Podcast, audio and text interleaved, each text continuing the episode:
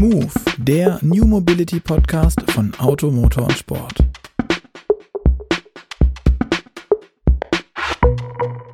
Hallo und herzlich willkommen zur 50. Folge von Move. Auf die wohlklingende Stimme von Luca Leicht, die ihr gerade im Intro gehört habt, müsst ihr auch diesmal im weiteren Verlauf der Sendung leider noch immer verzichten. Der Luca nimmt sich Elternzeit bis Ende Februar und kümmert sich um seinen Sohn. Ganz, ganz liebe Grüße an euch beide von hier aus. Ähm, zu meiner Unterstützung habe ich aber auch heute einen zweiten Gastgeber und das ist wie die letzten Male Jochen Knecht, Chefredakteur von Automotor und Sport. Hallo, lieber Jochen. Servus, Gerd.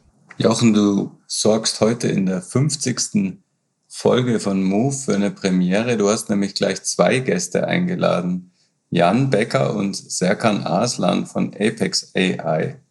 Mit Serkan haben Luca und ich schon mal gesprochen. Das war in Folge 15. Ich habe extra nochmal nachgeschaut. Und da war Serkan noch bei Nvidia. Damit dürfte zumindest klar sein, worum es heute gehen soll, nämlich um autonomes Fahren, Elektronik und Software im Auto. Genau, Gerd. Und deshalb begrüße ich unsere beiden Gäste jetzt erstmal. Hallo Serkan, hallo Jan. Serkan, ähm, dein hallo. Job bei de, dein Job bei Nvidia was hast du da gemacht und was machst du denn jetzt? Sehr gut. Ja, vielleicht fange ich mal an, dass ich die letzten 20 Jahre eigentlich Automotive gemacht habe. Ähm, angefangen mit Mercedes und habe eine Menge in, in Telematik und, und Infotainment, Mobility und all diese Themen mit, mit äh, Sindelfingen, Werksverkehr in Stuttgart, all solche früheren Themen gemacht und habe dann nach 15 Jahren ähm, was Neues machen wollen. Bei Nvidia war einer der führenden, vielleicht sogar der führende Anbieter für Computing-Technologien für autonomes Fahren in Verbindung mit AI. Das heißt, die letzten fünf Jahre habe ich damit verbracht, dass äh, wir ähm, mit Kunden, mit Partnern, mit Ecosystem, mit Universitäten, mit der gesamten Welt das Thema autonomes Fahren ähm, technisch äh, angepackt haben und äh, relativ jetzt in den letzten paar Jahren dann doch große Sprünge gemacht haben. Und ich habe da das Thema Business Development äh, in Europa geleitet ähm, und habe mit all unseren Partnern und Kunden ähm, autonome Vorprojekte und, Research-Projekte und Vorentwicklungsprojekte realisiert. Alles furchtbar geheim, ne? Ähm, naja, die, die ersten Erfolge, ihr habt ja auch mit äh, announced, ähm, die ersten Erfolge mit, mit Daimler wurden ja announced erst vor kurzem. Das heißt, ähm, es hat ziemlich lange gedauert, bis dann der erste OEM-Kunde auf die neue Technik draufgesprungen ist, aber äh, früher oder später ist es passiert. Okay, und äh, der Neue in der Runde, für uns zumindest neu, ist der Jan.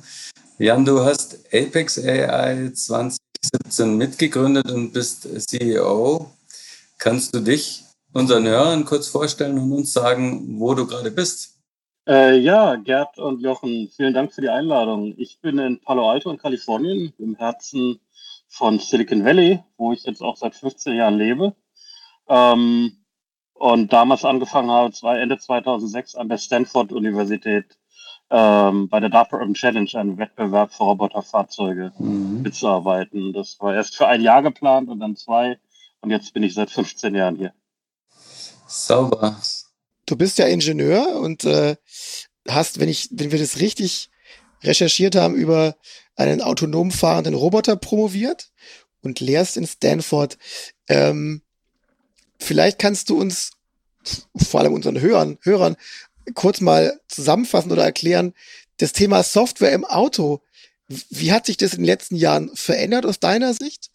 Ähm, und der Weg in die Zukunft, wie, wie könnte der aussehen? Sind viele Fragen in einer, ich weiß, aber äh, du schaffst das schon. Ja, ich, ich fange mal mit dem allerersten Teil an. Stimmt, ich habe ähm, zum Thema autonomes Fahren promoviert. Das war Ende der 90er. Ähm, ich habe, nachdem ich in Deutschland und in den USA zur Schule gegangen bin, dann auch in Deutschland in den USA studiert habe, eine Promotionsstelle gesucht weltweit und ähm, bin dann über eine gestoßen an der TU Braunschweig, die äh, sehr spannend klang, nämlich äh, Automatisierung von Fahrzeugen also Ende der 90er noch nicht so äh, in als Thema wie jetzt. und habe dann in einem Team mit drei Leuten an der Uni, noch ein paar Leuten bei Volkswagen, bei anderen Firmen, ähm, die Dauererprobung von Fahrzeugen von Volkswagen auf dem Testgelände in Era Lessin äh, mitgeholfen zu automatisieren. Was, was das heißt konkret ist, da fahren Fahrzeuge per Hand äh, oder, oder von, von eben Menschen, von Testfahrern gesteuert, äh, auf diversen Kursen, konkret auf einem Kurs, der nennt sich verschärfter Kurs, einen Monat oder zwei im Kreis, das sind dann ungefähr 10.000 Kilometer. Der, der Kurs ist so ausgelegt, dass die Fahrzeuge ähm, dort so belastet werden, als ob sie 140.000 Kilometer im normalen Straßenverkehr fahren.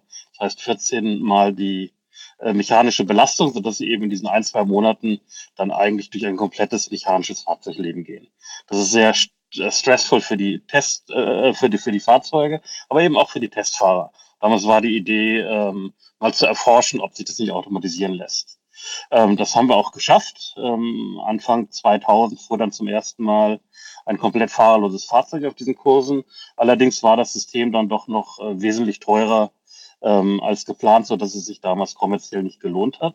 Das lag aber auch daran, dass im Gegensatz zu heute, und das kommt dann auf das Thema äh, Einzug Elektronik von Fahrzeugen, dass es damals eben noch keine Aktuatoren in Fahrzeugen gab, die sich elektronisch ansteuern lassen. Heute hat ein Fahrzeug ein elektronisches Bremssystem. Da gehe ich ganz einfach gesprochen mit dem Kabel dran, mit dem CAN-Bus, kann das dann über elektronische Nachrichten ansteuern. Genauso inzwischen mit der Lenkung. In der Lenkung ist es eingeführt worden das Auto, automatisierte Parken ähm, und genauso dann eben bei, bei Schaltung und beim Antrieb. Und das war super spannend, habe unheimlich viel gelernt. Ähm, bin dann nach dem nach der Promotion bei Bosch gelandet, äh, Bosch in Schwieberdingen, eine Vorausentwicklung. Wir haben dann fahr dort Fahrerassistenzsysteme entwickelt, äh, die jetzt 10, 15, 16, 17 Jahre später dann auch mal in die, in die Fahrzeuge äh, kommen, wie jetzt so ein, man wird es heute Level 2, ähm, also Tesla Autopilot System nennen, hatten wir 2004, 2005 als Stauassistent entwickelt ähm, und viele andere Systeme, die, wie gesagt, jetzt äh, 10, 15 Jahre später dann so langsam in die Serienfahrzeuge kommen. Und dann bin ich eben 2000, Ende 2006 hier nach Palo Alto gezogen, habe zwei Jahre in Stanford Vollzeit gearbeitet, wieder bei äh, bei Bosch weitergemacht, äh, hier in Palo Alto, damals ein recht kleines, inzwischen sehr großes Forschungszentrum. Ähm, habe dort die Robotik gegründet und das autonome Fahren. Ich war der Erste, der bei Bosch autonomes Fahren gemacht hat. Inzwischen ist es eine ganze Division. Ähm, und bin dann äh, Ende 2015 bei Bosch weg, habe dann bei Faraday Future, einem der New Mobility Elektrofahrzeughersteller äh, hier in Kalifornien, anderthalb Jahre die Fahrzeugautomatisierung geleitet äh, und habe dann Mitte 2017 ähm, Apex AI zusammen mit einem langjährigen Mitarbeiter von mir, äh, Dejan Pangacic, gegründet. Das so die ich freue mich gerade wie Schnitzel. Du warst bei Faraday Future, das ist ja großartig. ja, ich war anderthalb Jahre bei Faraday Future. Dann haben wir uns wahrscheinlich ähm, äh, ges sogar gesehen, als ihr dieses Auto vorgestellt habt in Las Vegas in dieser komischen Fischhalle. War es eine Fischhalle? Ich weiß es gar nicht. Es ist so eine mietbare Markthalle, genau, im Norden von Vegas. Genau, genau. Da war ich nämlich auch. Okay. Ja, das war eine du, coole Show.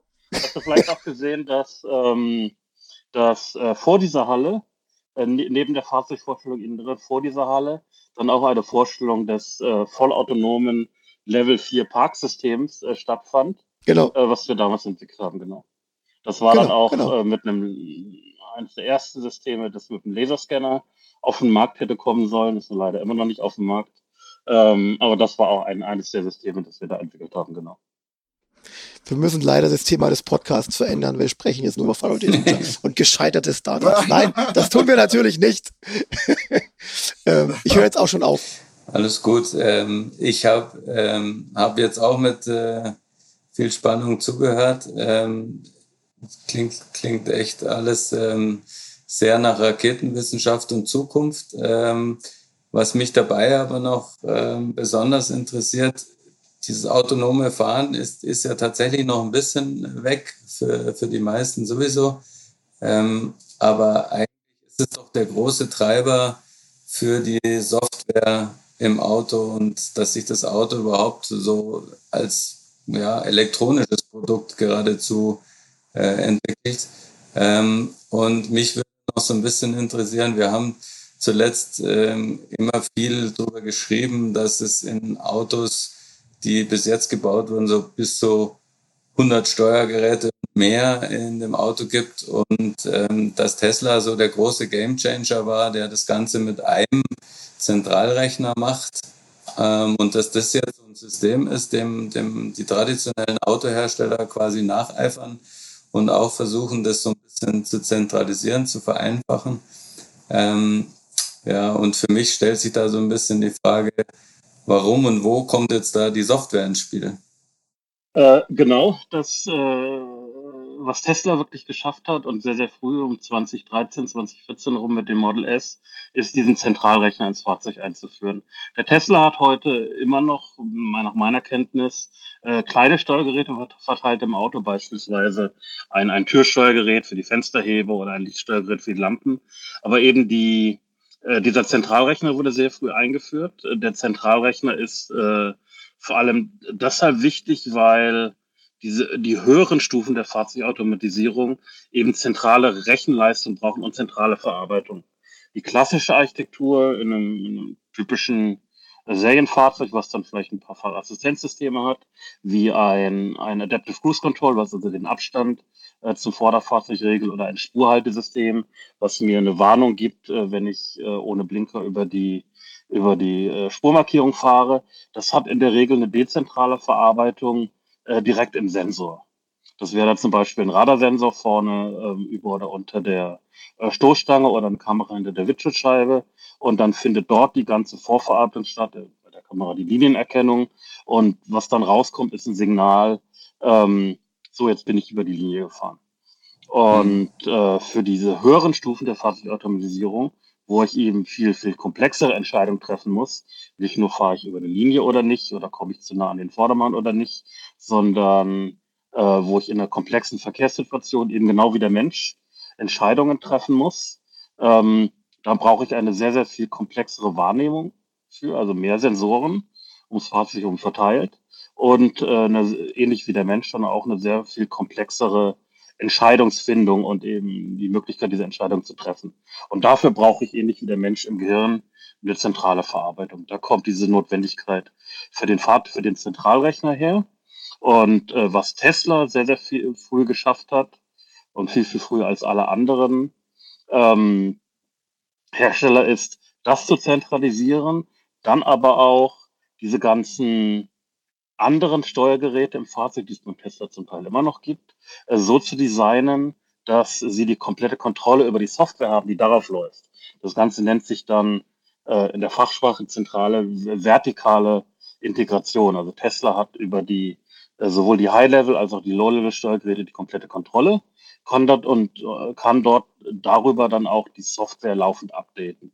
Over, nennt sich Over the Air, also über Funk kann Tesla auf ähm, die Fahrzeuge laufend neue Software einspielen und das passiert dann häufig auch im Wochenrhythmus. Also da kommen dann werden sehr schnell Bugs gefixt und ähm, werden dann auch immer wieder in größeren Releases neue Funktionen, wie beispielsweise neue Fahrerassistenzfunktionen eingeführt. Und das, da ist Tesla in der Tat bahnbrechend und hat das viele Jahre vor allen anderen in den Markt eingeführt.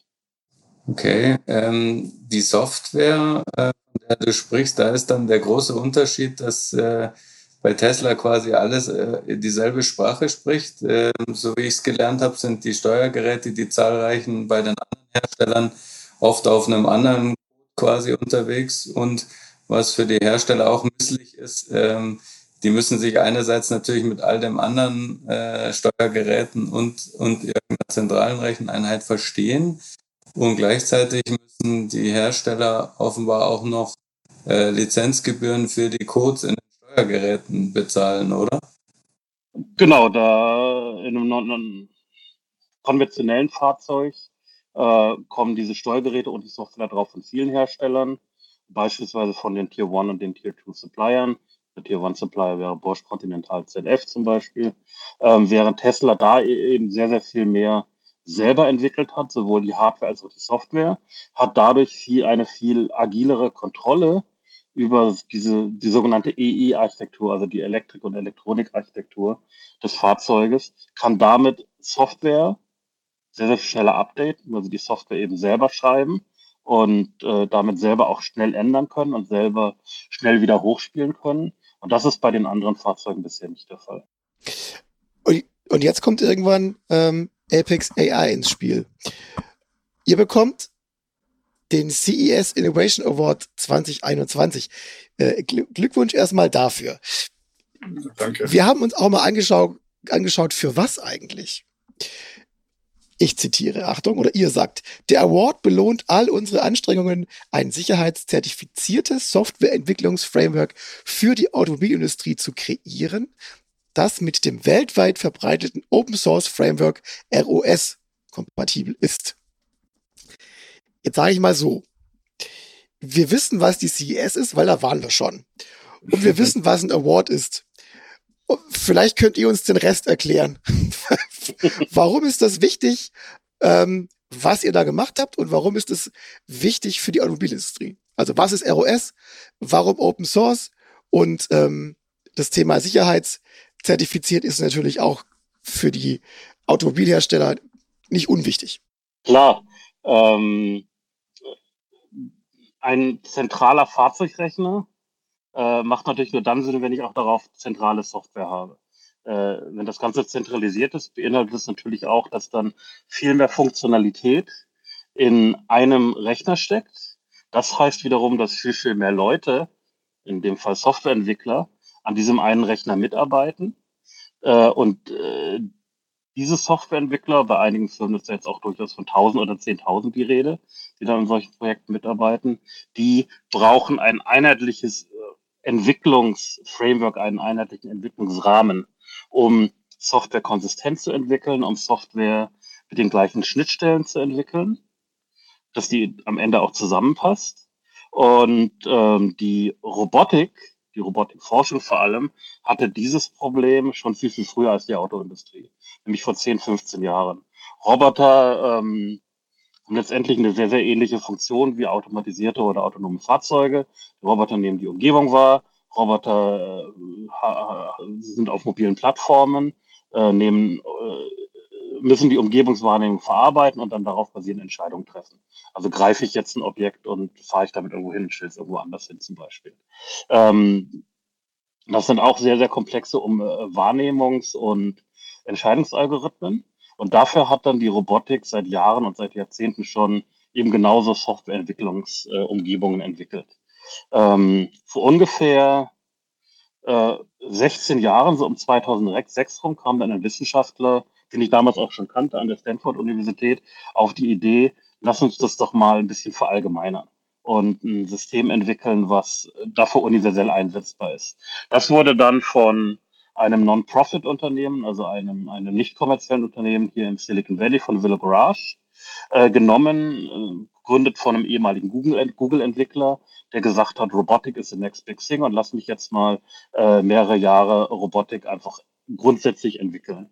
Dann hat er gemerkt, dass der Robotik-Fortschritt eben auch dadurch äh, behindert wird, dass es kein offenes System gibt, auf dem alle Softwareentwickler gleichzeitig arbeiten, hat gesagt, das entwickeln wir jetzt. Und das nenne ich dann ROS, Robot Operating System. Robot Operating System ist Open Source. Das heißt, dass, die, dass der Quellcode offen ist. Und zwar konkret Open Source unter einer Lizenz, in dem Fall die Apache 2 Lizenz, die Apache 2 Lizenz, die es ausdrücklich erlaubt, diesen offenen Source Code, offenen Quellcode, dann auch kommerziell weiterzuverwenden. Kann, kann den also nehmen ich kann den verändern und ich kann den auch an ein Produkt packen. Und das Produkt kann ich dann auch wieder äh, geschlossen machen. Das heißt, ich muss dann den Quellcode des Produktes nicht wieder weiter veröffentlichen. Das ist für die, natürlich für kommerzielle Firmen wie uns, aber auch wie Automobilfirmen sehr entscheidend, ähm, weil wir natürlich am Ende kommerzielle Unternehmen sind und dafür Geld verlangen müssen. Und wir haben jetzt mit Ross genau das gemacht. Wir haben von Ross einen sogenannten Fork gemacht, also eine Abzweigung und haben jetzt Ross so weiterentwickelt und umgeschrieben, dass es sicherheitszertifizierbar ist. Das heißt konkret, es gibt für äh, die Sicherheit von technischen Systemen und da auch die Software, die auf diesen Systemen läuft, äh, Industrienormen. Die für die Automobilindustrie relevante Norm ist die ISO, International Standard Organization Norm 26262. Die beschreibt, wie ich äh, Systeme in Fahrzeugen, in, Straßenfahrzeugen äh, sicher so entwickelt, dass sie am Ende sicher sind. Das trifft auf alle Systeme im Fahrzeug zu. Also wenn ich heute äh, Automobil kaufe von einem deutschen Hersteller, kann ich davon ausgehen, dass die Bremse, die Lenkung und alle anderen elektronischen Systeme in diesen Fahrzeugen eben nach genau dieser Norm entwickelt sind. Und damit wir in die Automobilindustrie verkaufen können, haben wir unsere Software Apex OS eben auch genau nach dieser Norm entwickelt. Und dass das auch dann so ist, ähm, äh, zertifiziert dann am Ende ein, ein, äh, ein, ein, ein Drittunternehmen. In unserem Fall arbeiten wir mit dem TÜV Nord in Deutschland zusammen. Die schauen sich, das tun die im Moment gerade, schauen sich unsere Software an und sagen dann am Ende, ja, die Software von Apex AI erfüllt alle relevanten Anforderungen der ISO 26262 Norm. Okay. Ähm, das war jetzt ein ziemlicher Schweinsgalopp äh, durch eine ziemlich komplizierte Materie, aber ich ähm, glaube, ich konnte dir folgen. Ich hoffe, unsere Hörer auch. Ähm, was ich mich noch ein bisschen frage, auf welcher Ebene in diesem ganzen neuen Software-Universum eines Autos sitzt denn jetzt Apex OS? Also was macht das genau? Weil du hast ja schon gesagt, die Hersteller wollen da auch noch irgendwas weiterentwickeln. Und äh, wenn das Auto der Zukunft quasi sich vor allem über Software differenziert, dann wäre es ja auch wichtig, dass nicht jeder dasselbe äh, Ding da drin sitzen hat, weil sonst könnte man die Autos nicht mehr unterscheiden. Ähm, also wo ungefähr sitzt das Apex OS und, und was macht's genau? Äh, genau, die, äh, ein einfacher Vergleich, der hier hilft, um das zu verstehen, ist das Smartphone gibt Android. Android ist auch ein Open Source System, welch, welches quelloffen ist, welches auf ganz vielen verschiedenen ähm, Smartphones am Ende läuft und äh, welches eben nicht nur das Betriebssystem ist, was auf dem Smartphone selber läuft, sondern zu Android gibt es auch noch ein sogenanntes Android SDK, ein Android Software Development Kit, welches es App-Entwicklern sehr leicht macht, Applikationen, Apps für, für Android zu entwickeln. Nur darüber hat iOS und, und Android am Ende wirklich Wert gewonnen, dass es eben so viele verschiedene Applikationen gibt, die nachher auf diesen Smartphones laufen. Und was wir bereitstellen mit Apex OS, ist eben genau die Kombination aus Android und Android SDK. Mit Apex OS machen wir es den App-Entwicklern leicht, sicherheitsrelevante Applikationen für automobile, autonome, automatisierte Fahrzeuge zu entwickeln. Und genau wie bei Android können jetzt Fahrzeughersteller kommen und das dann auf ihr eigenes Fahrzeug anwenden und dann auch wieder mit ihrem eigenen ähm, mit ihrem eigenen mit ihrem eigenen Label versehen. Also wir nennen das White Labeling. Wir verkaufen, verlizenzieren den den Fahrzeugherstellern und Tier Ones dieses Grundgerüst und der Fahrzeughersteller integriert es dann in ja, ihr, ihr eigenes äh, Meta Operating System. Okay, da nochmal, damit, damit ich es verstehe. Die, die VWs, Daimlers, BMWs haben sich ja auch bei uns schon sehr früh und sehr lautstark da, dafür ausgesprochen, die entwickeln ihr eigenes Betriebssystem. Die, also bei, bei, bei, bei Daimler weiß ich da steckt irgendwo ganz tief im, Ter, im, im Kern irgendwie ein Linux-Ding dahinter und wahrscheinlich beim, beim VW auch, keine Ahnung aber die entwickeln ein eigenes. Die, die, die Fiat Chryslers und PSAs, die ja zusammengehören und den Namen vergessen, wie sie jetzt heißen. Stellantis. Ähm, Stellantis, genau. Die sind bei Android Automotive, Volvo Polestar auch. Ist dann für euch da die Tür zu oder kann Apex AI da auch eingreifen? Sprich, macht ihr dann auch was für die oder theoretisch, also nicht, ob ihr es schon macht, oder könnt ihr dann auch was für die machen? Äh, können wir? Äh, ähm, Android Automotive adressiert am Ende genau diesen Infotainment-Bereich, die Verbindung mit dem Smartphone. In der Praxis wird es genau. dann so aussehen, dass ähm, auf diesem Zentralrechner äh, verschiedene Systeme parallel laufen, in, in sogenannten Containern, äh, technisch gesehen, äh, technisch Sprache ein Hypervisor. Ähm, sodass dann zum Beispiel ein, ein Android-Autosystem eben dann die Interaktion mit dem Smartphone und dem Infotainment-System machen würde und ein Apex OS-basiertes System für die automatisierten Fahrzeugfunktionen ähm, die sicherheitskritischen äh, Funktionen adressieren würde. Aber das, das OS des Herstellers könnte problemlos mit Apex OS kommunizieren. Genau. Oder der Hersteller integriert dann Apex OS als Basissystem in sein eigenes. Okay, es geht beides.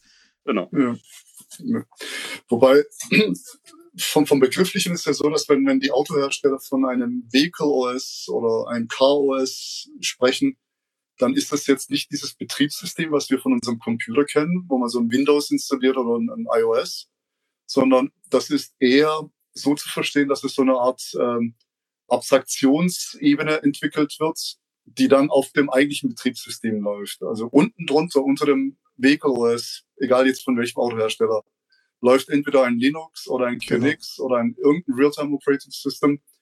Ähm, und, und ein Android-Auto ist, ist im Prinzip ja auch nichts anderes als ein Linux Operating System. Genau. Das heißt, es sind verschiedene Betriebssysteme. Das, was jetzt die Autohersteller eigentlich dazu bewegt, ihre eigene OS zu machen. Also OS, ähm, so wie wir unser OS auch OS nennen. Aber am Ende ist es letztendlich so, so eine Abstraktion zwischen der unten liegenden Hardware und der Betriebssysteme und den Applikationsebenen, die oben drüber laufen. Und durch diese Abstraktion bekommt dann ein Autohersteller die Flexibilität, äh, die Entwicklungsstränge auch ein bisschen zu entkoppeln. Das heißt, man kann Software äh, im, im Lebenszyklus eines Fahrzeugs immer wieder neu entwickeln und neu draufspielen über OTA. Und die Hardware wird dir wahrscheinlich im Auto nicht jedes Jahr abgedatet, sondern die Hardware bleibt dann mal zwei, drei Jahre im Auto stehen. Oder länger, ja. Oder länger. Und das was, was der, ich wollte es voll nicht unterbrechen, aber wir sind da schnell darüber galoppiert. Also diese Zertifizierung, was so easy klingt, ist, ist brutal schwer. Und ähm, ich habe äh, mein, vor zwei, drei Jahren äh, mit vielen in meinem Ecosystem gesprochen und habe gesagt, äh, habe auch die Frage gestellt, hey, warum macht keiner auf ROS? Und da wurde mir die Antwort gegeben, ROS ist äh, Robotik, das wird nie und nimmer die Automotive-Anforderungen erfüllen. Das heißt, die Safety-Anforderungen in der Autowelt sind so hochkomplex, ISO-Norm, das geht nicht. Und jetzt ist eine Firma, die innerhalb von drei Jahren das geschafft hat, was alle anderen als unmöglich äh, betrachtet haben. Also sprich, wenn jetzt ein Autohersteller vorhat, das Gleiche zu machen, was ja auch möglich ist, ähm, dann hätte er wahrscheinlich wie Tesla vor vier, fünf Jahren anfangen müssen, damit es jetzt fertig ist. Oder wie in unserem Fall, äh, die einzige zertifizierte Framework, die es jetzt auf dem Markt demnächst geben wird, Apex OS. Und das Ganze, das ist das Zweite, worauf ich hinaus wollte. Wir sind, glaube ich, auch einer der wenigen, vielleicht die einzigen, die so, so ein Open Source Code Modell äh, als unser Geschäftsmodell definiert haben. Das heißt, bisher war es so, dass in der Betriebssystemwelt der Kunde, also in dem Fall der Autohersteller, sich irgendetwas von QNX, von Linux oder von sonst jemandem lizenziert hat. Äh, nicht Linux, aber von anderen Autosystem. Und ähm, das war dann ein Closed Software Code. In unserem Fall öffnen wir unsere Codes, sodass jeder Autohersteller, wenn er will, nach Wunsch das Ganze nach seinem Geschmack ergänzen und erweitern kann. Okay. Also was mich jetzt so ein bisschen stutzig macht, ähm, wir haben hier zuletzt ähm, viel berichtet, äh, bei uns auch auf der Website über die Softwareprobleme, die VW jetzt beim, beim ID3 hat und hatte. Ähm, aktuell laufen, glaube ich, gerade die, ähm, die Updates ähm, für die schon ausgelieferten Fahrzeuge. Ähm, am Anfang hat man das mit so einem ja, rudimentären äh, System gemacht und dann jetzt werden die Autos nachträglich nochmal geflasht mit einer, einer aktuellen Version.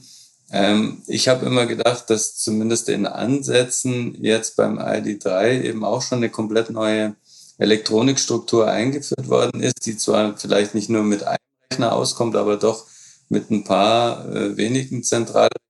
Mit, drei, mit drei, glaube ich. Ja, und ähm, dass da jetzt schon quasi ein, auch ein, eine neue Software muss ja da drauf laufen. Was ist das jetzt auch? Also wie ordnet man die ein? Ist das auch ein Betriebssystem? Ist das ein OS? Oder ähm, ist das irgendwas aus der alten Welt, was so dazwischen ist und äh, gemanscht? Könnt ihr das äh, einordnen, was, auf welcher Stufe sich das etwa befindet zwischen VW Alt, Golf, sage ich mal, und Tesla? Ich kann äh, leider nicht für Volkswagen sprechen. Ich war auch an der Entwicklung vom äh, ID3 nicht beteiligt.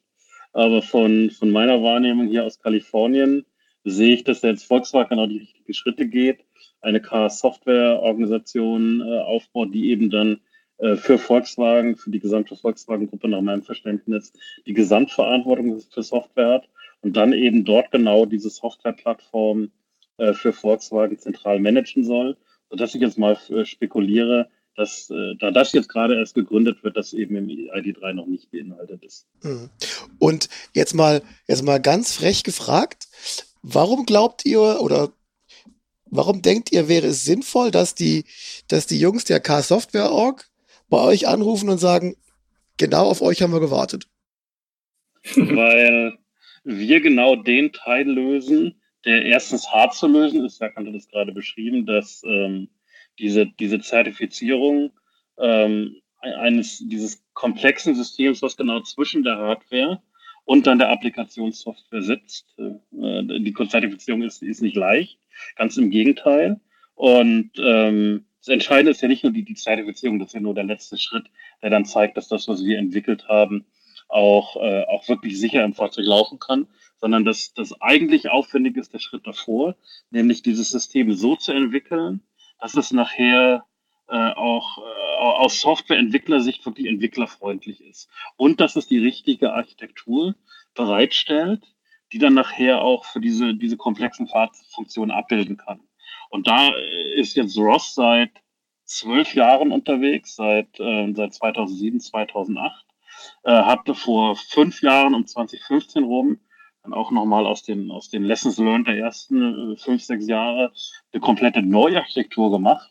Auf der haben wir jetzt aufgesetzt. Das heißt, Ross und damit auch Apex OS, wir sind eben Ross basiert, ist da der Automobilindustrie jetzt wirklich 10, 12 Jahre voraus. Und jetzt mit Ross, äh, mit Ross in der zweiten mit Apex OS sicherzertifiziert dann dadurch in der dritten Generation.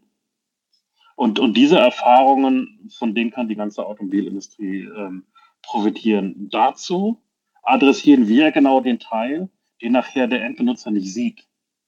Das, äh, das heißt, der, der Automobilhersteller hat jetzt gar keinen Wettbewerbsvorteil davon, das selber zu machen. Im Gegenteil, er hat einen Wettbewerbsvorteil davon, das zu nehmen, weil es eben schon fertig ist und schon zertifiziert ist. Wenn er das jetzt selber machen würde, ähm, dauert das auch zwei, drei, vier Jahre.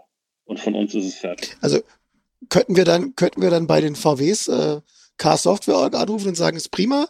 Äh, die 12.000 Entwickler, die ihr einstellen wollt, da braucht ihr nur die Hälfte, weil den Rest macht, macht er ja ein Bäcker von Apex? Ähm, so ungefähr. Also wir reden in der Tat derzeit mit so gut äh, jedem Fahrzeughersteller weltweit über genau solche Themen. Ich kann jetzt natürlich noch nicht sagen, äh, mit, mit wem konkret. Ähm, aber was unsere. Du, wir sind unter uns, mach ruhig. aber was äh, unsere Software in der Tat leistet, ist, dem, äh, dem Kunden, also dem Fahrzeughersteller oder dem, dem, dem Zulieferer, dann Zeit und Geld zu sparen. Das liegt vor allem auch dadurch, dass äh, im Gegensatz zu den ganzen anderen Softwaren, die in, in, im Moment äh, auf dem Markt sind für automobile Systeme, unsere in sehr, in sehr, sehr moderner, modernen Programmiersprachen äh, geschrieben ist. In der Praxis heißt das dann, äh, sie skaliert sehr gut.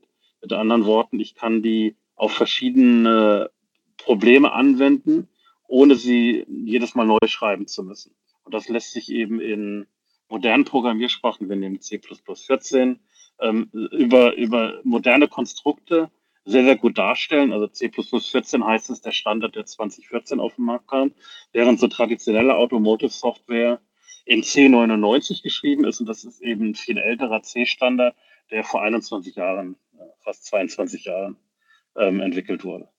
Und moderne Software ist eben ja, modern und ähm, lässt sich dadurch viel, äh, viel leaner und äh, effizienter einsetzen. Das ist genau das, was wir in die Automobilindustrie jetzt einbringen.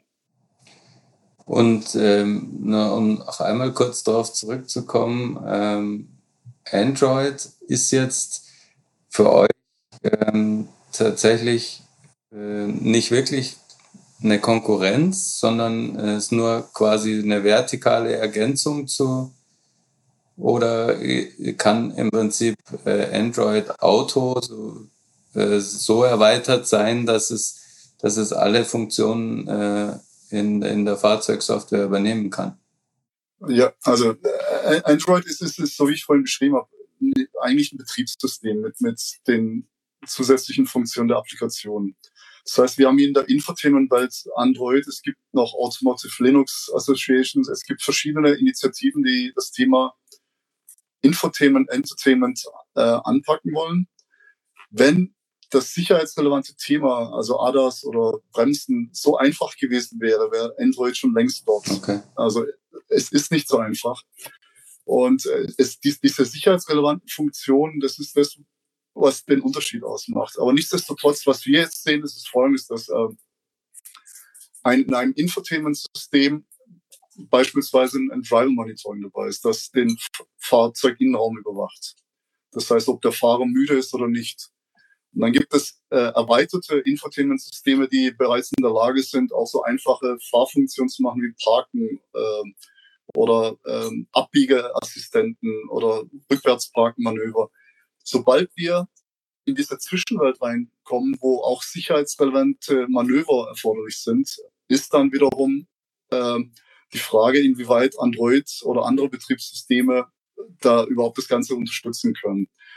Gleichzeitig ist aber so, dass, dass diese Welt zusammenwachsen. Also in, so wie ich es gesagt habe, bei Tesla oder bei VW hat man wahrscheinlich mindestens zwei, drei Rechner. Das eine macht den Cockpit, Infotainment, dann gibt es einen Rechner, das den äh, autonomes Fahren macht. Und dann gibt es vielleicht noch einen dritten, so eine Art Zentralrechner, der die Aktuatorik ansteuert, Bremse, Lenkung. Ähm, und dann gibt es noch Vielzahl von anderen Kleinstrechnern, die äh, Fensterheber, äh, Air Airbag und wie auch immer steuern. Das heißt, für jede dieser drei verschiedenen Welten hat man dann trotzdem wieder Applikationsentwicklungsumgebungen. Das heißt, die Developer-Community muss dann wieder, ähm, es, es gibt nichts Einheitliches, wo man sagen kann, es gibt jetzt eine Developer-Umgebung, da kann sich ein Entwickler hinsetzen und kann dann einmal eine Applikation entwickeln, das auf dem Infotainment-Gerät ein, rückwärts parken kann mit den Kameras. Und dann gibt es die gleiche um Umgebung um, um ADAS, ein autonomes Fahren zu entwickeln oder auch auch Weg, Motion Control. Ähm, ein, ein vierter Use Case, was, äh, was derzeit gerade auch immer stärker kommt, ist Teleoperation. Das sind dann äh, Fahrzeuge, wo irgendein Operator, Human Operator oder wie auch immer, äh, in das Fahrzeug reingehen kann und äh, so Notmanöver organisieren kann oder äh, auf, auf in, in ähm, auf Langstreckenfahrzeugen zum Beispiel ist gedacht, dass es auf Containerbahnhöfen äh, irgendein Operator dann die Fahrzeuge lenkt und nicht mehr der Mensch fahren muss. Also all diese verschiedenen Use Cases oder die Anwendungsgebiete, die müssten im Idealfall natürlich mit der gleichen Entwicklungsumgebung funktionieren. Und, und das ist jetzt ein Vorteil, dass ein Apex OS zum Beispiel einbringen kann, wo wir sagen können, wir haben so diese Abstraktion über die verschiedenen Domains, sagt man im, Autowelt. Mhm.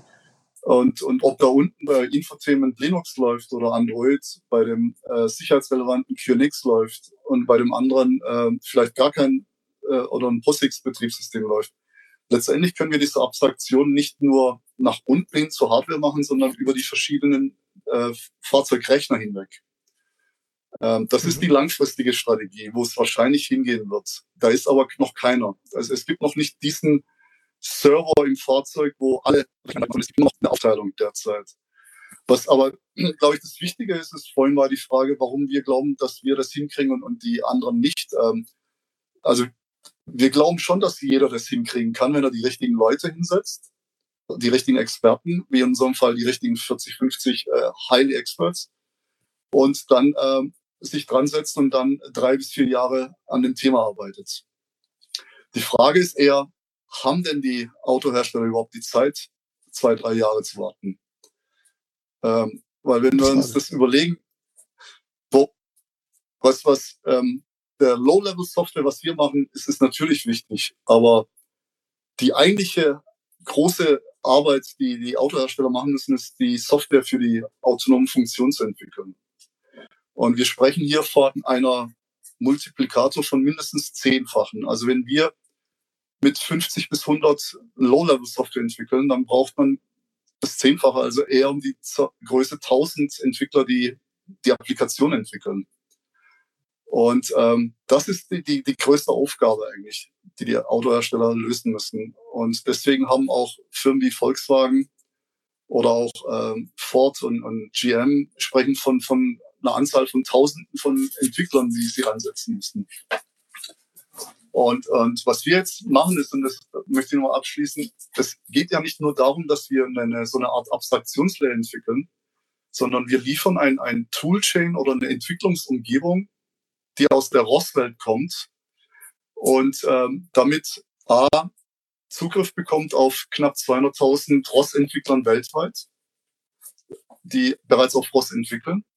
Und B, äh, sind die Tools, ähm, die wir auch ergänzt haben, bereits verfügbar. Das heißt, äh, keiner der Autohersteller oder Tier Ones muss jetzt anfangen, proprietäre Tools zu entwickeln, äh, sondern können auf das basieren, was wir da als Toolsuite zusammengetragen haben. Also das eine ist, Framework steht, ist zertifiziert. Das andere ist, die Applikationsentwicklung wird dadurch nochmal beschleunigt, indem wir auf solche offenen Systeme zugreifen, anstatt proprietäre Systeme aufzubauen. Kann man das ein bisschen so vergleichen, wie in diesen, in diesen, ich sag's mal jetzt bewusst guten alten Zeiten, als man sich irgendwie Windows, wie hieß das denn, 3.1 installiert hat und man dann ähm, festgestellt hat, ja scheiße, den, den Drucker, den ich jetzt aber habe, dann ja, muss ich ja. irgendwo in diesem Netz noch, noch, ein, noch einen Treiber mir besorgen. Und der genau. hat dann natürlich überhaupt nicht funktioniert und den, der Scanner halt auch nicht mehr. Und wenn ich eine neue Maus hatte, dann gab es halt diesen, diesen Treiber auch nicht. Das ist ja heute auch nicht mehr so.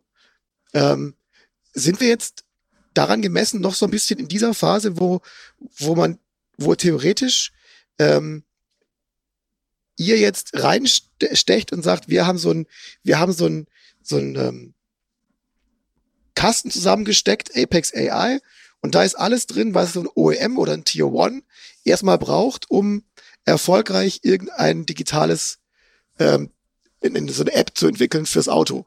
Da sind die richtigen Treiber drin, in Anführungszeichen, da sind ähm, die richtigen Tools mit drin. Das kann er sich alles sparen. Das muss er sich nicht, sich nicht zusammensuchen, sondern das kriegt er von uns mit so einem Schleifchen außenrum. Genau, und der, der einfache Vergleich ist da wieder genau die Smartphone-Welt. Äh, Apple stellt dem App-Entwickler für iOS dieses genau iOS SDK zur Verfügung. Und der App-Entwickler muss sich dann nicht mehr darum kümmern, wie kriege ich die Eingabe von der Tastatur, wie kriege ich die, den Input vom Mikrofon, wie gebe ich Töne auf den Lautsprecher aus? Und wie mache ich das Ganze dann noch, so dass es auf dem iPhone 6, 7, 8, 9, 10 auf dem iPad und äh, mit dem großen Bildschirm und mit dem kleinen Bildschirm und so weiter auch, auch funktioniert. Und, ähm, und in dem iPhone 6, 7, 8, 9, 10 ist dann jedes Mal eine neue Prozessorgeneration drin. Und irgendwann hat Apple mal den Hersteller vom Mikrofon von Firma A auf Firma B gewechselt. Ähm, das merkt der App-Entwickler oben drüber alles nicht mehr, weil das nämlich genau in diesem äh, iOS SDK, der technische Begriff ist, abstrahiert ist. Also da gibt es dann ein Interface für das Mikrofon und äh, ein, ein, sogenanntes API, ein, ein Programmierinterface. Und äh, der App-Entwickler sieht überhaupt nicht, welches Mikrofon darunter ist. Es funktioniert einfach. Und wir machen genau das Gleiche fürs Auto, für die Fahrzeugautomatisierung. Das klingt jetzt aber, als hättet ihr 130.000 Mitarbeiter. Habt ihr aber wahrscheinlich auch. Gar nicht. Nein. Haben wir indirekt dadurch, dass wir eben auf einem Open Source System, das ist ja genau die, die, die, die, äh, die Beauty, Beauty von Open Source. Äh, es gibt schon. Hunderttausende, äh, Hunderte, Tausende, teilweise Zehntausende von Entwicklern, die das in Open Source für uns gemacht haben. Und alles und alles in Anführungszeichen, was wir jetzt noch getan haben, ist, wir haben das nochmal so neu geschrieben und so umgeschrieben, dass es jetzt auch den Sicherheitsanforderungen für Fahrzeuge entspricht. Wir haben aber, was wir nicht haben machen müssen, ist, ähm, diese ganzen Vari Variantenvielfalt überhaupt erst mal erfinden, ähm, diese verschiedenen äh, äh, Use Cases zu durchdenken, die richtige Architektur für die zu finden. Das hat diese Open Source Community und bei ROS sind das, es gibt über, über 200.000 äh, User weltweit. Bei ROS ist es eben diese Community, die das über die letzten zwölf Jahre schon für uns getan hat. Mhm. Und, und, und noch, noch eine, ja, Serkan, gerne du? Kann. Ja, ja, unbedingt. Ja, ja. ich, ich habe ja auch ein bisschen die Story. Ich war auch bei T-Systems und haben damals Software-SAP-Landschaften gemacht und habe bei vielen Leuten in der Softwarewelt gefragt, ähm, wer macht, wer entwickelt eigentlich den Core? Und das ist was, was ihr vielleicht auch öfters gehört habt. Es gibt die, das Core-Team oder den Kern, den Nukleus von, von irgendeiner Software. Es gibt normalerweise in jeder Firma nicht irgendwie hunderte von Leuten, die den Core entwickeln, sondern meistens sind es eine Handvoll Leute. Egal was du machst. Und dann gibt es um den Core herum erweiterte Mannschaften, die da mitarbeiten. Und ein Großteil der Softwaremannschaft bei äh, einem Autohersteller oder bei einem Tier One, der so eine Lösung macht, oder bei einem Ingenieurdienstleister, also mindestens 90 Prozent, wenn nicht mehr, das sind eigentlich eher die Applikationsteams. Das heißt, die nehmen irgendeinen Kernsoftware, den irgendeine kleine Mannschaft, eine kleine feine Mannschaft generiert hat und äh, sind dann so eine Art Power-User, die wissen, wie man daraus dann Lösungen zusammenstreckt.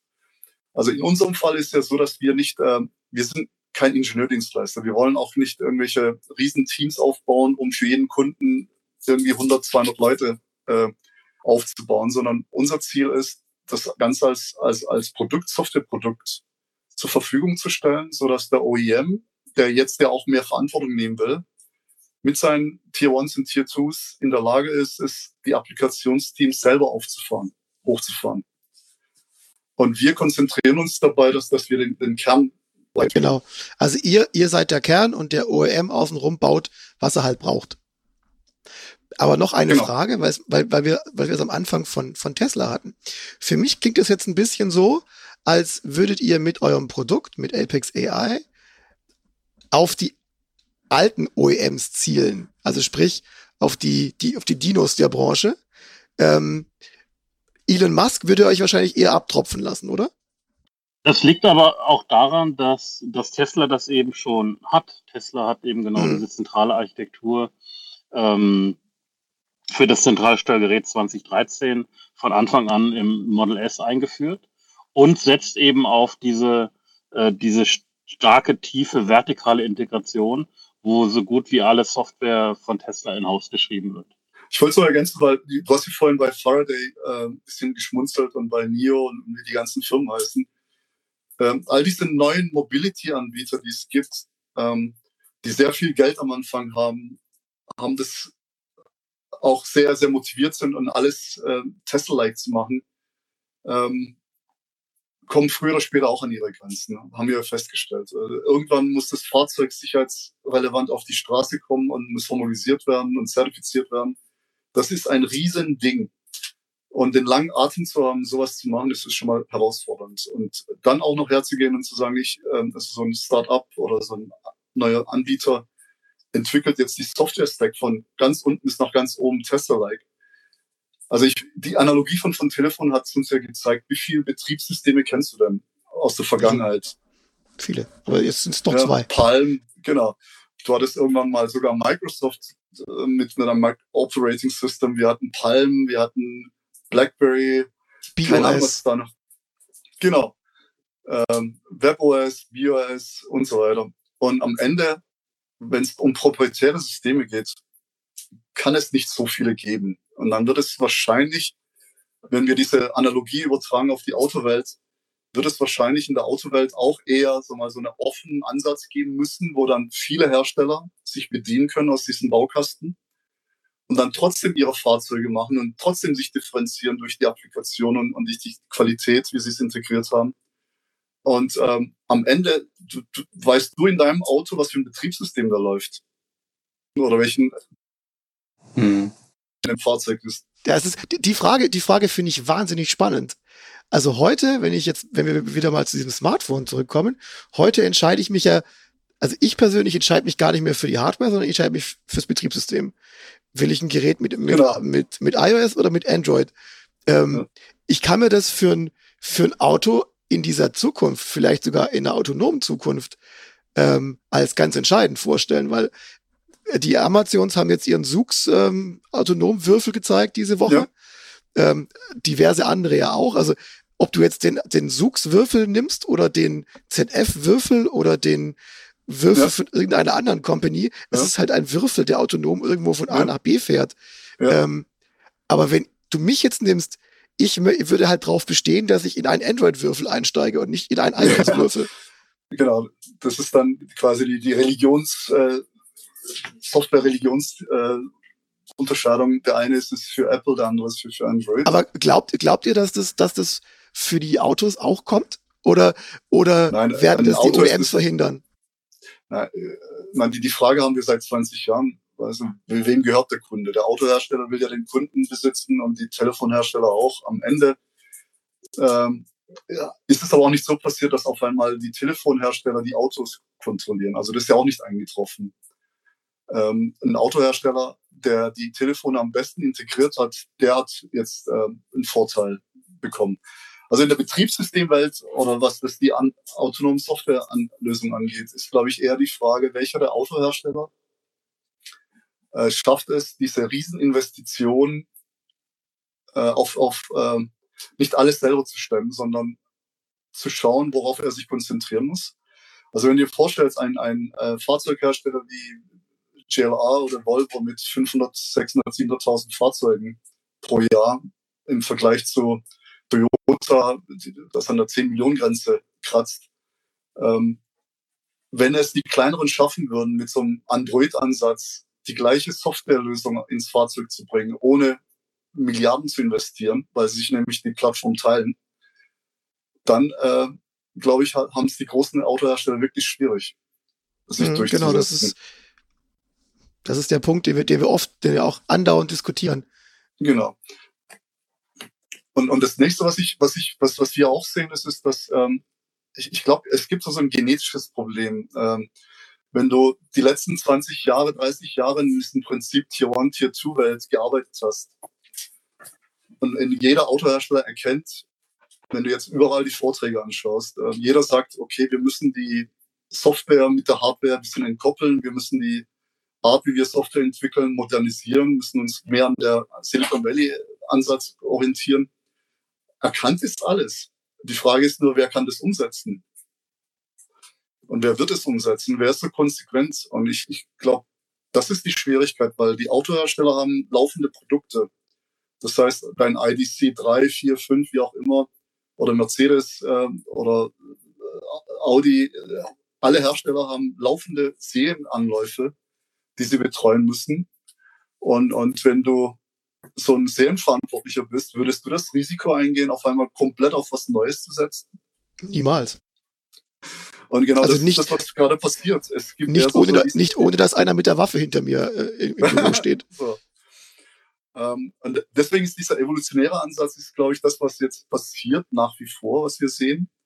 Aber irgendwann, und, und das passiert, glaube ich, gerade jetzt, äh, kommen paar große Autohersteller und sagen, okay, wir müssen auf weißem Papier parallel zu unserem alten Vorgehensweise müssen wir was Neues anfangen. Und äh, müssen auch die alten vertraut, vertrauten Umgebungen mal ein bisschen verlassen. Ein Beispiel ist zum Beispiel, dass, dass die deutsche Autowelt äh, mit Autosar irgendwie verheiratet ist. Mhm. Erklärst du mal kurz, was Autosar ist, weil das äh, weiß da draußen keiner? Okay, das überlasse ich jetzt Jan, weil er kann die Technik besser einfach beschreiben. Ähm, äh, ungefähr vor 20, bis vor 20 Jahren haben äh, so diese kleinen Steuergeräte im Fahrzeug, die, ähm, die Automobilhersteller eben das komplette Steuergerät mit Software von einem Zulieferer gekauft.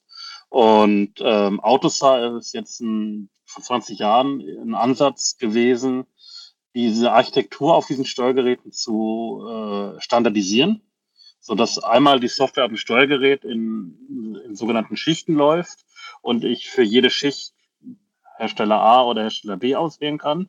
Und Autosat standardisiert eben auch die, die Kommunikation zwischen diesen Steuergeräten. So, mhm. und jetzt gibt es seit äh, ein paar Jahren einen Standard für, ähm, für diese neuen zentralen Autosat Adaptive, welches eben das gleiche für ja, diese komplexeren, größeren Steuergeräte tun soll. Was aber eben genau nicht äh, ohne dass es in der Entwicklung schon ist und verbessert hat. Letztendlich gibt es jetzt diese, diese ähm, Software, äh, ist im Prinzip auch eine, eine Art äh, Framework für die ja. Fahrzeugelektronik.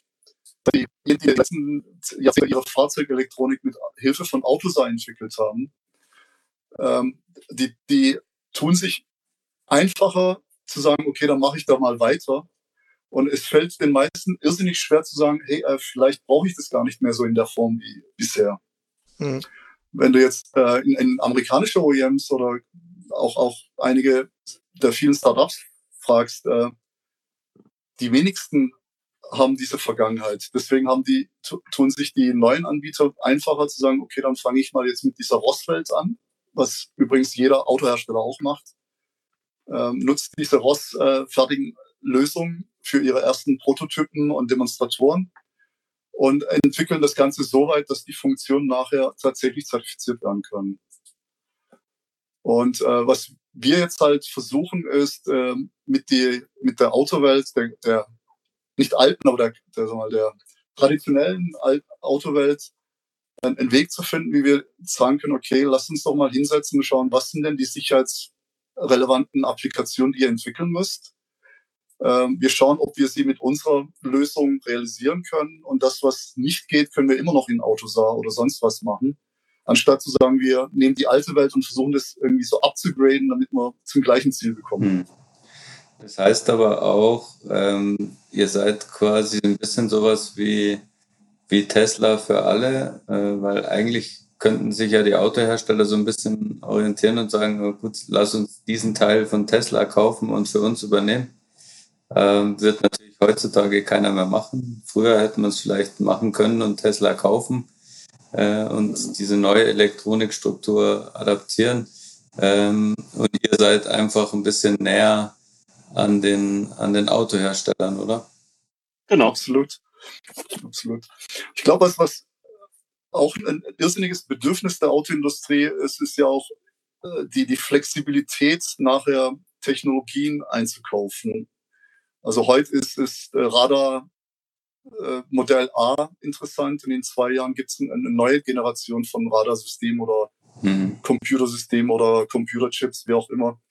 Wenn jetzt man ein geschlossenes System entwickelt, dann hat man eine gewisse Abhängigkeit von dem Chiphersteller 1 mit dem Betriebssystem 2, mit ähm, den Sensorsystemen, wie auch immer, die man da ausgewählt hat. Ähm, mit der Abstraktion, die wir da liefern, besteht jetzt für den OEM oder auch den Tier 1 die Möglichkeit, dass er ähm, diese Abhängigkeit löst und sagt, ich arbeite heute mit diesem Setup und, morgen gibt es einen neuen Chip-Hersteller, der mehr kann, dann kann ich da drauf switchen. So wie Jan vorhin das mit den iPhones genannt hat, ähm, dass Apple irgendwann die, den, den Chip-Hersteller getauscht hat oder gewechselt hat oder auch bei den Notebooks, das merkt der End-User gar nicht, weil die ja, Applikationen, die er nutzt, laufen. Und, und diese Unabhängigkeit, diese Flexibilität, die ist nur dann möglich, wenn man diese Abstraktion hinbekommt. Und die Frage ist natürlich, muss dann jetzt jeder Autohersteller diese Abstraktion selber entwickeln? Mhm. Oder warum müsste jeder entwickeln? Und wenn, wenn du sie jetzt, je, ähm, angenommen, du würdest jetzt so eine Abstraktion entwickeln wie wir, dann müsstest du irgendwie vier, fünf Jahre mit 50 hochbezahlten Mitarbeitern das entwickeln und müsstest mit der gleichen Anzahl die Weiterentwicklung im Lebenszyklus finanzieren. Mhm. Ja. Äh, wäre es denn nicht einfacher, wenn wir jetzt sagen, Apex übernimmt diese Aufgabe und wir unsere Kosten verteilen wir dann auf mehrere Kunden, sodass jeder nicht mehr den vollen, volle Last tragen hat. Ja. Ich glaube, das Zauber, ich glaube, für die Hersteller ist es dann spannend, wenn sie kapieren, dass ihr nicht an die Daten ran wollt. Genau. Ich glaube, das ist, das ist ganz entscheidend. Also gerade so ein, genau. ähm, so ein Daimler, VW, die haben ja panische Angst, dass die den, den Zugriff auf die Nutzer-Kundendaten an ein Google ja. abgeben müssen oder an ein Apple oder an ein, you name it, ist völlig egal. Genau. Ähm, und deshalb genau. Scheuen sie genau diese Partnerschaften wie der Teufel des Weihwasser und machen, wollen alle selbst machen. Ich glaube, das Entscheidende ist, dass ihr sagt, ja, wir, wir helfen euch, wir machen den Core mit diesen ganzen Kundendaten, mit diesem ganzen Kundendatenkram, mhm. wollen wir gar nichts zu tun haben. Genau, genau. Plus, wir geben ja unser, zumindest bei den großen Kunden, äh, bieten wir den Kunden an, dass sie unseren Source Code und, und Code nehmen und äh, nach ihren Wünschen erweitern und ergänzen können. Solange der Core von uns kommt, also ist wie, wie beim Motor, solange wir den, den Antrieb liefern, ob das jetzt Dreizylinder, Vierzylinder, Elektromotor oder wie auch immer, und ähm, die Autohersteller schauen, dass, dass sie das jedes Mal in, in ihr Fahrzeug einbauen können ohne dass sie den, den Core selber entwickeln mussten. Dann haben wir im Prinzip das geschafft, was eigentlich jeder haben will, ist, ähm, dass, dass die Autohersteller äh, so eine Art de facto Standard generieren. Mhm. Weil wenn äh, auf einmal mehrere große Autohersteller mit dem gleichen Core arbeiten, dann sind die Applikationsentwickler, die auf dieser ROS-Welt kommen, ähm, dann hast du auf einmal die Power der Community. Also früher hat man Tier, Tier Ones gesagt oder Tier Twos, aber das ist ja im Prinzip eine Community wie in der ROS-Welt, das Applikationen entwickeln kann, das sowohl beim Kunden OEM 1 oder beim 2 eingesetzt werden kann, nur halt nach den Wünschen angepasst. Das heißt, wir haben das alte Geschäftsmodell der Autohersteller dadurch an die nächste Liga, äh, nächste Level hochgehoben. Aber jetzt mal böse und überspitzt formuliert, zugespitzt formuliert. Welchem Industriezweig dreht ihr denn gerade den Saft ab? Den Tier 2s? Also was, was disruptiert ihr weg? Ähm, das Problem, was wir jetzt lösen, haben in der Vergangenheit die Autohersteller oder die Tier 1 selber gelöst. Okay. Nur mit dem Unterschied, dass sie für jedes Fahrzeugmodell, für jeden Kunden fast schon eine proprietäre Lösung entwickeln mussten. Und ähm, was glaube ich, wir, wir diskutieren, wir nehmen auch niemanden irgendetwas weg. Ich glaube eher, dass, dass die Autohersteller derzeit krampfhaft ähm, Ressourcen freischaufeln müssen, damit sie sich auf diese Kernaufgabe der Applikationsentwicklung konzentrieren können. Also was wir jetzt eher machen, ist, ist wir befreien die Industrie davon, sich um, um solche Low-Level-Themen zu kümmern, sondern sich auf das Wesentliche zu konzentrieren. Ja. Ähm, aber noch. Weil ich, by the way, ich glaube auch nicht, dass ein Autohersteller jetzt anfängt, äh, ein, ein eigenes Linux-Betriebssystem zu entwickeln. Ja. Das ist gar, gar nicht das Kerngeschäft eines Nee. Autoherstellers. Kann er gar Aber nicht. böse gefragt, ähm, wenn Sie jetzt äh, schon mal den Core von euch nehmen ähm, und dann ergeben sich ja dadurch eben auch größere Gemeinschaften oder Communities äh, bei so Dingen wie autonom fahren, wo es ja vor allem um Sicherheit geht. Und außer Sicherheit, also Sicherheit ist ja idealerweise 100 Prozent und da gibt es jetzt wenig Differenzierungsmöglichkeiten, außer ich sage, der eine hat nur 98, der andere hat 96, aber damit kann man ja nicht hausieren gehen. Das heißt, ähm, was sollte die Hersteller dann davon abhalten, auch in solchen Bereichen ähm, zusammenzuarbeiten? Ja, das passiert ja mit dem Android-Auto in der Infotainment-Welt. Mhm. Ähm, das ist unvermeidlich, äh, wenn jetzt kleinst Micro-Vehicle mit einer Anbindung in Apple Car oder Google Android Car bereits Navigation und Entertainment auf dem Bildschirm streamen können, dann haben sie die gleichen Funktionen wie eine S-Klasse auch, aber halt ein bisschen einfacher gestrickt. Ähm, das autonome Fahren ist, ist, ist deutlich komplexer. Ich meine, das Thema mit, ähm, was wir jetzt sehen, ist ja auch, Level 4 war ja noch vor ein paar Jahren noch in aller Munde. Das wollte Mhm. jeder machen. Die Robotaxis wollte jeder entwickeln. Und jetzt hat jeder festgestellt, Mensch, das ist ganz schön schwierig, so ein System zu entwickeln. Lass uns doch lieber die Level 2 bezahlbar machen. Mhm. Ähm, aber auch da ist so, dass ähm, unser Ansatz ist ja, wir, wir können das Level 2 oder auch ein einfache ADAS-Systeme äh, realisieren mit unserer Framework. Und wir können skalieren in Richtung Level 4. Das heißt, das ist irgendwie nicht eine parallele Strenge, die wir fahren, das ist ein Strang. Und je nach äh, Entwicklungsqualität äh, Qualität und Maturity ähm, äh, Level an, an, an Funktionen, die man entwickelt, kann man dann sukzessiv in Richtung Level 4 gehen. Also die Idealvorstellung ist ja als, als alter Star Trek-Fan, ähm, wo, wo, wo dann der äh, Captain Spock da eine Computerplatine rausgezogen hat und was Neues reingetan hat und, und dann war ein Upgrade da. Das ist ja irgendwann die langfristige Planung, dass man tatsächlich in Autos vielleicht sogar den Computer austauschen kann, Mhm. so wie du auf deinem PC die Grafikkarte tauschen kannst. da, ich, ich, ich glaube, an dem Punkt habe ich das Thema Entkopplung Hardware-Software kapiert, als, als die Teslas angefangen haben, die frühen Model X und Ja. frühen Model S den, den, äh, den Rechner hinter dem Handschuhfach auszubauen und diesen Genau. neuen FSD-Dings einzubauen. Dann steht das Auto über die- über die Nacht über, kriegt ein Update und hat am nächsten Tag komplett neue ähm, Autonomfunktionen. Da habe ich dann gesagt, alles klar, das hat, das ist dieses, dieses Ding, ich trenne Hardware von Software und Genau. kann da, kann da rein, kann da reinstecken, was an Hardware, was ich will. Genau. Die Software veratmet das Ding und dann funktioniert das. Genau. Und das ist jetzt ja schon nachgewiesen. Das haben früher Autohersteller für unmöglich gehalten und jetzt geht's Genau. doch. Mhm. Die nächste Stufe geht ja auch in, in Richtung Sensoren. Ähm, derzeit ist so, dass das äh, die gesamte Umfelderkennung auf, auf, auf so ein, also die Software, um das zu erkennen, ist auf die einzelnen Sensoren abgestimmt. Ob mhm. du jetzt Kamera mit so einer Brennweite hast oder wie auch immer, das ist sehr, sehr spezifisch. Ähm, irgendwann will man dazu hinkommen, dass man dann tatsächlich die Sensoren nachher auch austauschen kann und die Software über ein Upgrade, Upgrade äh, merken, okay, ich habe jetzt neue Augen und die können jetzt bisschen schneller, weiter, wie auch immer sehen, in Nacht sehen. Und entsprechend kann ich jetzt dann auch, auch mehrere Funktionen äh, ergänzen. Das ist die nächste Stufe. Du, du, gehst mit deinem Auto in die Werkstatt, sagst, tausche meine Kamera aus gegen die neue und, und auf einmal kannst du dann äh, ganz was Neues machen. Das ist ja der Unterschied zu den klassischen OEMs. Die denken ja momentan in Fahrzeugzyklen, ne? also Weltpremiere, Facelift, Weltpremiere, Facelift.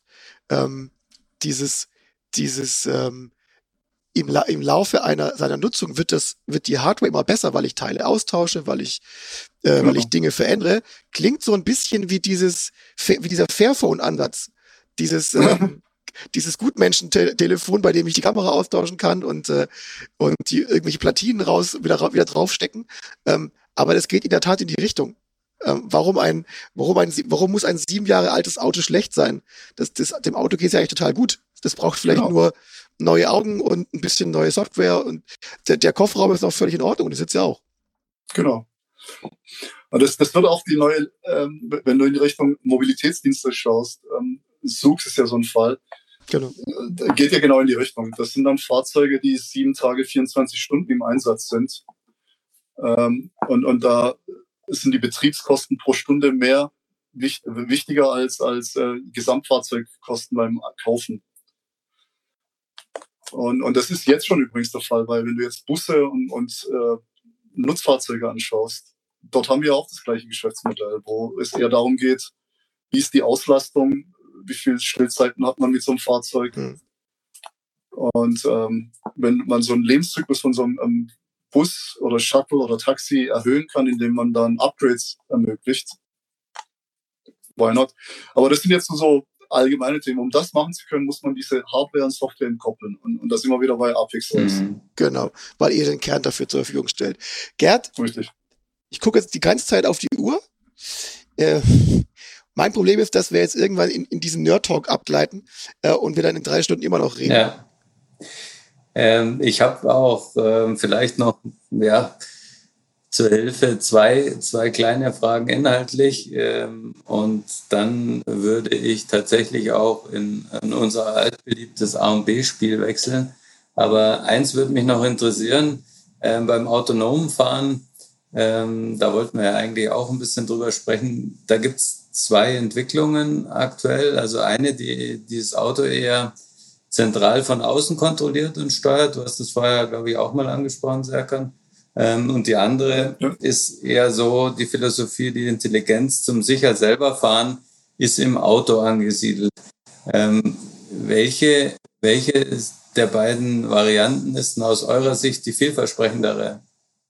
Also die, die Funktion, die nachher die Sicherheit der Fahrzeug, der Fahrzeugführung ähm, äh, bewerkstelligen, die, die werden, sind im Fahrzeug und die werden auch in absehbarer Zeit mhm. im Fahrzeug sein. Ähm, äh, ich, ich, äh, ich sehe das am Ende wie eine, wie eine Zwiebel. Die Kernfunktionen sind in der Mitte. Je weiter ich nach außen in der Zwiebel komme, umso weniger Kontrolle habe ich über die Funktionen. Also beispielsweise, ich habe jetzt einen Fahrer, der irgendwo anders über äh, über eine Funkverbindung, über eine, eine 4G oder LTE-Verbindung sitzt. Da sind so viele Schritte dazwischen. Äh, wenn der jetzt sicherheitskritische Funktionen abbilden äh, sollte, dann müsste ich, jetzt auf die Zertifizierung zurückzukommen, alle diese Zwischenschritte komplett durchzertifizieren. Mhm. Okay. Während wenn ich die, die sicherheitskritischen Funktionen im Fahrzeug abbilde und dann die Funktionen, die größeren Komfort, vielleicht größere Funktionalität gewährleisten. Wenn ich die nach außen auslagere, das, das ist viel eher und viel schneller machbar. Verstehe. Also, also zum Beispiel, ähm, das Fahrzeug bleibt jetzt äh, in, einer, in einer Kreuzung auf einer Straße hängen, weil äh, es eine Situation äh, vor sich hat, die es noch nie gesehen hat und mit der das Fahrzeug nicht genau weiß, wie ich damit umgehen, wie es damit umgehen soll. Dann würde das Fahrzeug selber ähm, so handeln, dass es dann stehen bleibt und dass dann sich von außen ein Fahrer äh, draufschaltet, Hilfe holt. Mhm. Hilfe holt. Also so ein Callcenter für autonome Fahrzeuge und äh, der, ähm, der Callcenter-Mitarbeiter guckt dann natürlich viel in Kameras und sagt, ähm, fahr doch lieber mal rechts ran oder ja, da ist ein Unfall und die Straße ist gesperrt und der Polizist regelt den Verkehr und dann äh, übernimmt der Callcenter-Mitarbeiter und steuert das dann um diesen Verkehrspolizisten rum und danach übernimmt wieder das Fahrzeug. Das sind so Funktionen, wo ich mir vorstellen kann, dass das ein Callcenter abbildet, aber die komplette Fahrzeugführung, ja. das kann ich mir nicht vorstellen. Das wo das wiederum eher geht, ist dann in so Sonderumgebungen wie in Häfen, in Containerlagern, in, ja. in, Fabrik, ja. in Fabriken, wo die Umgebungen viel kontrollierbarer sind. Ja, verstehe. Das ist übrigens ein gutes Stichwort. Wir arbeiten nicht nur mit der Autoindustrie, sondern wir haben jetzt viele Firmen, ähm, die ähm, beispielsweise Construction, da, da sind zig Trucks, die in Australien tausende von Kilometern hin und her fahren müssen. Mhm. Oder wir haben Farming-Fahrzeuge. Ähm, also es gibt eine Menge Anwendungen, auch, auch, auch Shuttle-Buses, wo, wo die Fahrzeuge mal eine gewisse Strecke ganz allein fahren können. Im, im Truck-Bereich sagt man ja der Hub-to-Hub, -Hub, also mhm. also von einem den Langstreckenbereich. Und sobald es dann in die Verteilzentren geht, wo es ein bisschen komplizierter wird, muss dann entweder ein Fahrer einsteigen oder in dem Fall ein, ein, ein Teleoperated Fahrer. Also irgendeiner sitzt irgendwo in der Zentrale und, und fährt dann die Fahrzeuge äh, zum Ziel und dann wieder zurück. Mhm. Also die, diese, diese Le Level 4 Frage, wann kommen denn Level 4 Fahrzeuge, die, die gibt's jetzt schon. Die sind dann aber halt situationsbedingt und, in man, und sobald äh, die Fahrzeuge und die Intelligenz steigt, äh, wird man auch die letzten Schritte vielleicht nicht mehr über Teleoperation machen. Mhm. Aber Teleoperation ist, ist derzeit eine geschickte Möglichkeit, die Zeit zu überbrücken, sagen wir, bis alles so intelligent ist, dass alles selber gemacht werden kann. Das wäre genau die letzte Frage gewesen. Ähm, wann, ah. wann, kommt denn, wann kommt denn autonomes Fahren aus eurer Sicht? Ähm, vorher haben wir über die Verzögerung gesprochen, weil es alles nicht so einfach ist, aber ähm, wann seht ihr das?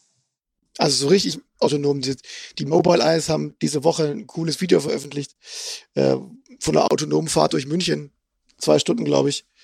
Ob, ob gefaked oder nicht, ich kann es ich kann's nicht sagen, aber ähm, wann, wann habe ich denn das in meinem Polo oder in meinem also wenn, wenn jetzt VW richtig Auto, wenn jetzt richtig autonom das ist, was SAE, ich habe damals an der SAE noch mitgeschrieben, wenn SA, was SAE als Level 5 bezeichnet, ähm, und das heißt dann, ich kann überall unter allen Umständen hinfahren, wo ich als auch menschlicher Fahrer hinfahren könnte. Und das ist dann eben auch ähm, mit meinem VW-Bus ans Nordkap, wo die Karten zehn Jahre alt sind und äh, es unterwegs regnet und schneit und hagelt und die Straßen glatt werden, dann ist das noch sehr, sehr lange hin. Mhm. Ähm, das kommt aber dann auch nochmal auf den anderen Punkt zurück äh, wenn mein Fahrzeug wirklich äh, überall hinfahren kann, was ist denn dann eigentlich das Ownership-Modell? Muss ich dann das Fahrzeug überhaupt noch selber mhm. besitzen? Äh, also ich glaube, was wir jetzt in, der, in, in einer absehbaren Zeit sehen werden, ist, dass die, dass die Fahrzeuge, die ich mir kaufe und die ich dann besitze, dass die immer smarter werden, dass die immer bessere Unfallverhinderungssysteme kriegen. Da ist noch unheimlich viel Potenzial. Ähm, wenn, wenn, ich, äh, wenn ich will, kann ich heute mein Fahrzeug an den Baum setzen. Es gibt also noch kein Fahrzeug, das das verhindert, egal ob ich jetzt äh, nicht aufpasse oder sonst irgendwelche dummen Sachen gemacht habe, was, was diese menschlichen Fehler verhindert. Und sind ja immer noch weit über 90 Prozent der Unfälle, äh, die eben genau durch menschliche, menschliche Entscheidungen, ähm, sei es, dass der Fahrer zu viel getrunken hat, sei es, dass der Fahrer auf dem Handy tippt, sei es, dass der Fahrer nicht genug geschlafen hat. Das sind aber äh, unheimlich viele Fahrzeuge kommen eben aus diesem, aus diesem menschlichen Fehlverhalten. Ja. Unheimlich viele Unfälle. Äh, die verhindere ich heute alle zwar immer besser, aber immer, immer noch lange nicht alle. Da ist noch so viel Potenzial. Das wird uns noch die nächsten 10, 15 Jahre mindestens beschäftigen. Verstehe. Und, para und parallel dazu gibt es dann diesen Robotaxi Vollautomatisierungsfahrt für Nutzfahrzeuge, für Busse, für, die, für diese Speziallösung. Ich glaube auch, das vielleicht von der anderen Seite beantworten zu können, wenn, wenn du jetzt schaust, was die Autohersteller in ihren RFQs stehen haben. Das also wenn jetzt ein Fahrzeug entwickelt wird, ein Start ist, dann, dann kommt es 2024 auf die Straße. Wenn wir es Anfang nächstes Jahr entwickeln, dann ist das eher 2025. Die, die, die Rhythmus brauchst du. Und wenn wir da anschauen, dann ist derzeit äh, noch kein Autohersteller, glaube ich, was ich gesehen habe, der sagt, ich strebe jetzt Level 4 an. Ja. Ja. Die haben sich alle zurückgezogen wieder. Genau. Der einzige, der so ein bisschen ähm, mit den Worten jongliert ist, ist bei Tesla, ob das jetzt Autopilot, äh, ob das jetzt ein Level 4 ist oder Level 3, Level 2, das werden wir alles sehen. Aber am Ende ähm, ist zumindest vor 2025 äh, keiner dabei, der das äh, anpacken kann. Dazu kommt noch die zweite Herausforderung, dass die Regulatorien noch gar nicht äh, genau. stehen, dass ähm, diese Fahrzeuge auch zugelassen werden können. Geschweige denn, dass es jetzt irgendwelche, in unserem Fall die ISO-Norm gibt, die sagen, wie man äh, so ein System entwickeln sollte, dass es nachher auch abgenommen werden ja. kann. Also das sind noch eine Menge Grau Grauzonen, so dass wahrscheinlich das Ding eher sich in Richtung 2030 hinziehen wird als 2025. Mit der Ausnahme, was der Jan gesagt hat, dass es in den kontrollierten Umgebungen äh, mit den Robotaxis und Robo-Shuttles und Robo Delivery, also die Aus Auslieferfahrzeuge und Trucks, die wird es sicherlich schon früher geben in den kontrollierten genau. Bereichen. Und, und, und auch da wird der Elon Musk die Nase vorn haben, weil ja. er nämlich mit, sein, mit seinen Autos in den Boring-Tunnels rumfährt. Genau. Ähm, und der ist ja in Las Vegas fertig und da wird er halt nur mal 100 Autos fahren haben, die voll autonom durch diese Röhre fahren und Menschen ein- und aussteigen ja. lassen in ja. einer kontrollierten Umgebung. Das sagt er so zwar nie, aber er, er, hat ja versprochen, er macht 2020 2021 eine autonome äh, Autoflotte und die wird er da haben. Hm. er hat halt nie gesagt, dass, dass die nur unter der Erde fährt. Ja, aber ich glaube, da werden andere schneller sein. Wenn ähm, in Asien schaust, aber auch ähm, im Mittleren Osten, da gibt's dezidierte äh, Fahrbahnlinien nur für Busse. Mhm. mhm. Weil äh, Straßenbau ist halt günstiger als, als Schienenbau. Also warum sollte man nicht irgendwo irgendeine Stadt oder ein Land sagen, so die Straßen, die dürfen jetzt nur noch die und die Fahrzeuge mit der Zulassung autonom fahren. Ja. Also ich glaube, äh, unter der Straße zu fahren, Tunnel zu fahren, das ist ganz schön costly. Tunnel das ist sehr aufwendig, ja. ähm, aber äh, super spannend. Ähm, Wahnsinnig spannend. Und wir gucken uns einfach nächstes Jahr den Tunnel an auf der CES. genau. Sehen wir mal, was das so ist. Wenn wir uns dann wieder bewegen dürfen. Also Bestimmt. wir haben gesehen, äh, wir konnten mit der gesammelten äh, Programmierkompetenz in Stuttgart und Kalifornien jetzt das autonome Auto auch noch nicht näher bringen. Ähm, deswegen würde ich sagen, ähm, vielen, vielen Dank für die Einblicke. Es war ein super spannendes Gespräch. Ähm, der Serkan hat unsere A und B-Fragen schon mal beantworten müssen in Folge 15, ihr erinnert euch. Ähm, drum trifft es jetzt dich, Jan. Ähm, ich stelle dir ein paar Alternativfragen und du gibst, äh, ohne lang zu überlegen, einfach zügig eine Antwort A oder eben B.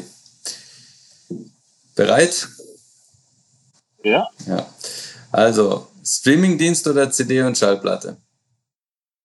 Inzwischen Streaming. Okay. Ferrari oder Tesla? Tesla. Apple oder Google? Oh, Apple. Loft in der Stadt oder altes Bauernhaus auf dem Land? Oh, äh, genau dazwischen in Palo Alto. Im Auto vorne oder hinten? Ähm, mit meinem Porsche in den Bergen vorne, im Stau lieber hinten. Okay. Ja, damit wäre die Frage nach Fahrer und Beifahrer auch beantwortet. Ähm, Datenschutz und AGBs. Bist du eher der Typ Aluhut oder Accept All? Ja, ich, ich gucke mir schon an, was ich unterschreibe. Wow. Gute, gute Antwort. Deine Kunden wollen genau das wissen. ja. Fliegen, Fischen oder Motorradfahren? Was wäre eher dein Hobby? Äh, ich habe schon beides gemacht. Ich war diesen Sommer ähm, mit meinen Jungs äh, in den Bergen in der Tat fliegen, fischen, aber sonst auch gerne Motorrad fahren. Okay, das hatten wir noch nie, dass da jemand äh, beides ins Feld führen konnte. Äh, ich schweife kurz ab, was für ein Porsche und was für ein Motorrad?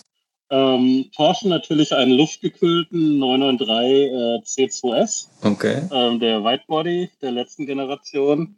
Ähm, Motorrad muss ich nachdenken, das ist die meiste Zeit abgedeckt. Äh, das ist eine Honda. Okay, weiß ich gar nicht so genau, was für eine. Ach, ich habe meine Frau gekauft. Das weiß ich wirklich nicht genau. Super. Ähm, ja, ich mache noch drei, vier sind es, glaube ich. Ähm, Star Wars oder Star Trek? Äh, Star Wars. Kaffee oder Tee? Espresso. Okay. Steak oder Falafel? Oh, Steak natürlich. ja. Nachteule oder Lerche? Äh, äh, eher Nacht. Ja, nachts, alles klar. Dann nochmals vielen Dank an euch beide. Wir haben bis zum Schluss viel gelernt, zum Beispiel, dass auch zukunftsorientierte Softwareentwickler noch luftgekühlte Autos fahren. An alle da draußen ebenfalls vielen, vielen Dank fürs Zuhören. Ihr hört wieder von uns in äh, zwei Wochen oder vielleicht auch erst nach der Weihnachtspause. Bis dahin freuen wir uns auf Feedback von euch. Deshalb bewertet den Podcast gerne bei iTunes oder schreibt uns eine E-Mail an podcast.move-magazin.de und sagt uns, wie es euch gefallen hat. Für alle Podcast-Hörer haben wir außerdem noch ein kleines Schmankerl. Wenn ihr auf www.motorpresse-aktion.de slash AMS geht, könnt ihr euch eine Gratisausgabe der aktuellen Automotor und Sport bestellen. Ganz für umsonst und frei Haus. Ich hoffe, ihr seid beim nächsten Mal wieder dabei und bis dahin, ciao, ciao. Schönen Dank, lieber Gerd. Vielen Dank für die Einladung. Ja, also, ja vielen Dank. Danke. Schöne Feiertage. Tschüss.